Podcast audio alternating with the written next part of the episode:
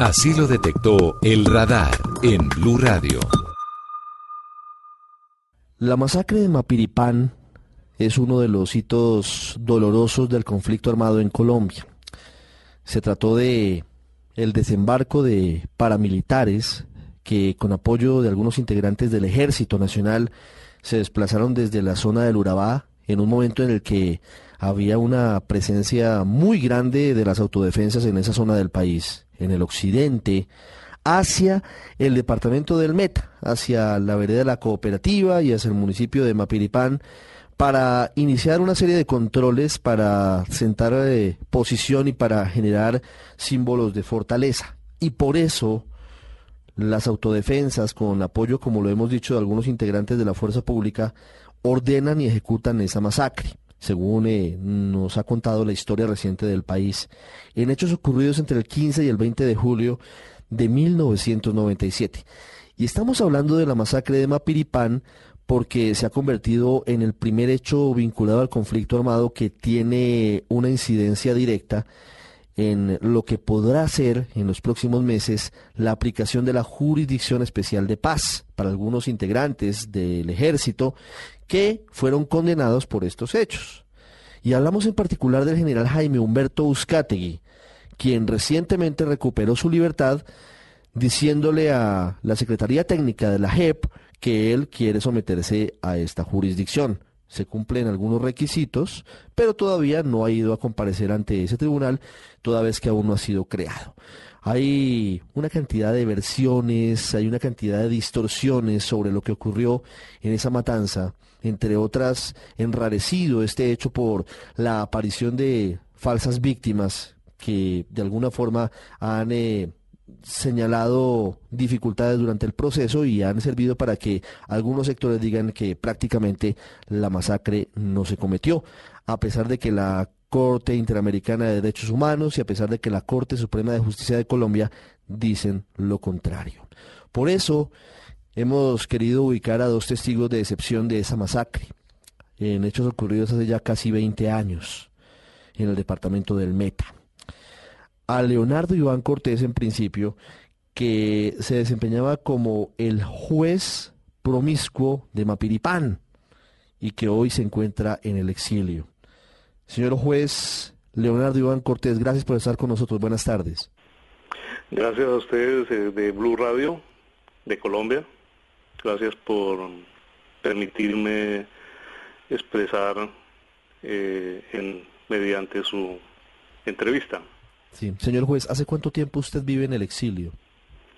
Voy a completar 20 años ahora, el 3 de diciembre de, este año. 20 años en el exilio. Que eso equivale a, prisión. Si usted lo sabe, pues de la vida de los refugiados no, no es, no es eh, digamos, estar plenamente en libertad. ¿Usted tiene que exiliarse por qué? por pues por la masacre de Mapripán, ¿no? ¿Y por qué específicamente? Usted declaró eh, en yo era juez en esa en esa época, mm. me tocó la desgracia de ser el juez de Mapripán para la época en que el ejército de Colombia y los paramilitares del gobierno colombiano decidieron pues perpetrar la masacre conjuntamente. Entonces yo durante la masacre los los denuncié como pude ante la Procuraduría Delegada para los Derechos Humanos, la Fiscalía Delegada para los Derechos Humanos, la Cruz Roja Internacional y lógicamente mis jefes, los del Tribunal Superior de Villavicencio. Sí. Señor juez, ¿qué ocurría en ese momento en Mapiripán? Es decir, si devolvemos la película de la historia de Colombia 20 años, ¿qué pasaba en el pueblo días antes de la masacre? Pues primero déjeme mm, contarles que para mí recordar pues es muy triste, ¿no? Recordar lo que sucedió.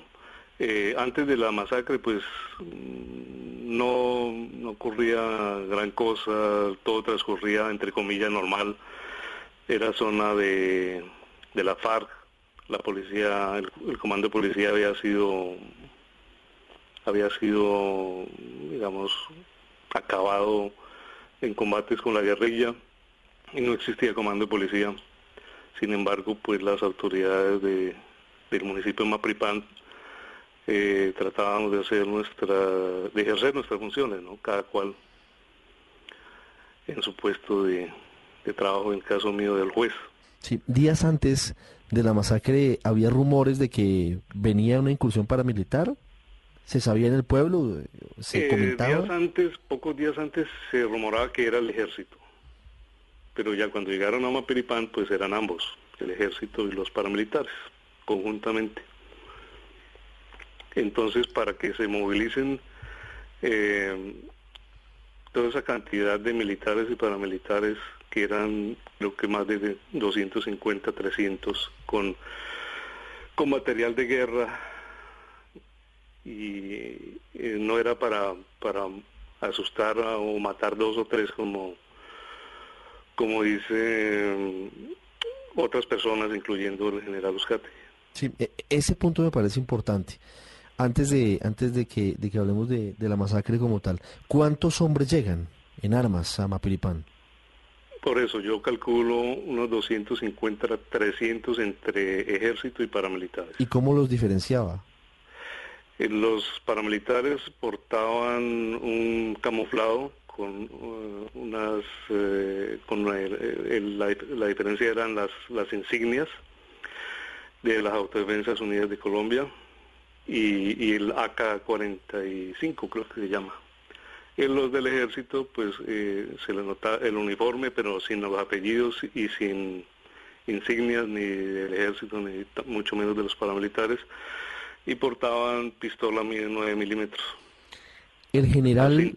Uzcategui en Blue Radio en los últimos días dijo que no hubo disparos en Mapiripán, que los muertos que hubo, que fueron muchos menos a los que en principio se comentó, dice él, que fueron cerca de nueve, dice él. Eh, murieron eh, víctimas de ataque con arma blanca. Eh, ¿Cómo fue lo que usted recuerda? ¿Cuántos muertos hubo? Eh, ¿Y cómo fue ese momento Sí, tan señor, doloroso? pues, pues el general Uzcategui eh, no puede decir como si fuera testigo de quiénes fueron a Maperipán y cómo fueron armados. Él simplemente le llegaban los informes, ¿no? Lógico, él, él estaba al mando, así él diga que no, él estaba al mando. Yo yo investigué eso después en el exilio y sí, él, estaba al mando, luego arreglaron las cuestiones, eh, la página web y de la séptima brigada y lo y lo trataron de decir pues de que él no era estaba al mando, pero sí él estaba al mando, era el, el general al mando. ¿Él en dónde estaba? Él estaba en Villavicencio y precisamente mi mi esposa, que en ese tiempo era telefonista, pues contactó con él varias veces. Eh, no, o sea, no puede ser que eh, existamos varios testigos eh, y que, que le digamos a él eh, abiertamente que no que no es inocente y que pues de todas formas en- como lo, como lo decía yo al comienzo le manifiesto mi enhorabuena por cuestión de ética y de decencia al general Uzcategui, pues que haya obtenido su libertad, pero eh, esa libertad es, es una libertad política que obedece a un pacto entre el gobierno colombiano, la guerrilla entregada de las FARC y los militares. Eh, es un pacto político, pero no es jurídico, porque eh, la cuestión penal, en cuestión penal el general Uzcategui ya y los otros militares ya fueron Sí. sentenciados y hace cosa juzgada. Sí, don Leonardo, eh, para no desviar la historia, ¿cuántas personas que usted recuerde fueron asesinadas en, en Mapiripán, en la vereda de la cooperativa? ¿Y cómo fueron los hechos? Sí, entre Maperipán y la cooperativa aproximadamente, como yo eso ya lo, lo declaré, fueron 26, fueron 26 y que yo haya podido reconocer, pues de ahí de Maperipán cuatro más alguno que conocía con el con alias allá en la cooperativa, eh, pero en total fueron 26 que eh, sí eran fueron llevados al matadero, lo, de Maperipán me refiero los llevan al matadero los los estos los paramilitares un grupo de limpieza de ellos eh, un tal Quincón un- de raza negra, era el jefe de, ese grupo de limpieza y los, sí, los degollaban y los evisceraban y luego los tiraban al río. Es decir, ¿hubo, hubo muchas víctimas que nunca aparecieron? Hubo víctimas que no aparecieron, eh, yo critiqué eso en su momento, siempre lo he criticado, porque no se hizo un rastreo por el río con, como debía ser, como lo meritaba una masacre, ¿no? Lo que pasa es que cuando, cuando muere gente pobre, pues no interesa, ¿no? A la, al gobierno no le interesa, me refiero a eso. Entonces la investigación, pero de todas formas sí hubo gente de la fiscalía, gente que, que investigó y, y que detectó pues que no habían sido los tres muertos que dicen eh, el general Uzcategui, ¿no? Sí. Señor juez, ¿usted eh, participó en labores legistas, en, en levantamiento de algunos cuerpos? No, no, no me lo, los paramilitares no me lo permitieron. Iba precisamente en, en, junto a la casa donde yo vivía, mi casa, dejaron en la mitad de la calle, entre la casa mía y la del vecino de al lado, digámoslo así, casi frente al parque principal de Mapripán, dejaron un cadáver y cuando yo fui como juez a, hacer el levantamiento, los paramilitares me vinieron rápido armados hasta los dientes y me dijeron que no, que no, que no tenía derecho a, hacer levantamientos de cadáver y que ellos eran los, la autoridad en, en Mapripán. Don Leonardo, usted... Que no me buscara problemas. Sí, ¿usted, ¿Usted habló en algún momento con el general Uzcategui durante esas horas? Eh, no, no, no. Yo, eh, o sea, a mí me pidieron que hablara con, con el, en ese entonces mayor Orozco, en, en el Hotel Mapripán. Inclusive pues no sabía, en las primeras conversaciones no sabía ciencia cierta si era él y con ese terror que han sembrado los, los militares y el ejército, la brigada móvil número 2, pues eh, antes le contesté al teléfono a él algunas veces. Hay una, hay, una incógnita en, en, todo el caso y es sobre si el general Uzcategui sabía o no sabía antes de la masacre, o sea, si él estuvo informado para haber tomado medidas que la hubieran evitado. Eso, eh, eso sí no me consta y no puedo decir nada porque no, yo no, no, no conocía al general Uzcategui ni a Orozco ni a, ni a ningún militar ni a ningún paramilitar de los que estuvieron ahí. No los conocía ni antes ni no, entonces eso sí lo, lo sabrá la Fiscalía y la Corte Suprema de Justicia, si, si lo condenaron, pues lo condenaron mm, en derecho, ¿no? Sí, lo condenan por, por omisión, así él diga... Por omisión, pues, eh, exacto. Eso es lo que yo veo ahí, una omisión del general Uzcategui. Y a nivel militar un delito que se llama, todavía creo que se llama cobardía, ¿no? Porque él no, no hizo nada a pesar de que la gente lo llamaban... Eh, y le hablaban de, que se estaba perpetrando una masacre y, y él, él decía, él les contestaba a, la gente cuando a algunos no les pasaba el teléfono y a otros les contestaba que eso no tenía importancia. Sí. Su esposa era la telefonista de Mapiripán. ¿Ella sí habló con el general Luzcategui durante los, las horas eh, de la masacre? No, no, ella, ella no era telefonista de Mapiripán, ella era telefonista en Villavicencio. Perdóneme, sí. Y la brigada que hay en Villavicencio, la séptima brigada. entonces, pues, el delito de cobardía que yo le achaco a él es porque no hizo nada.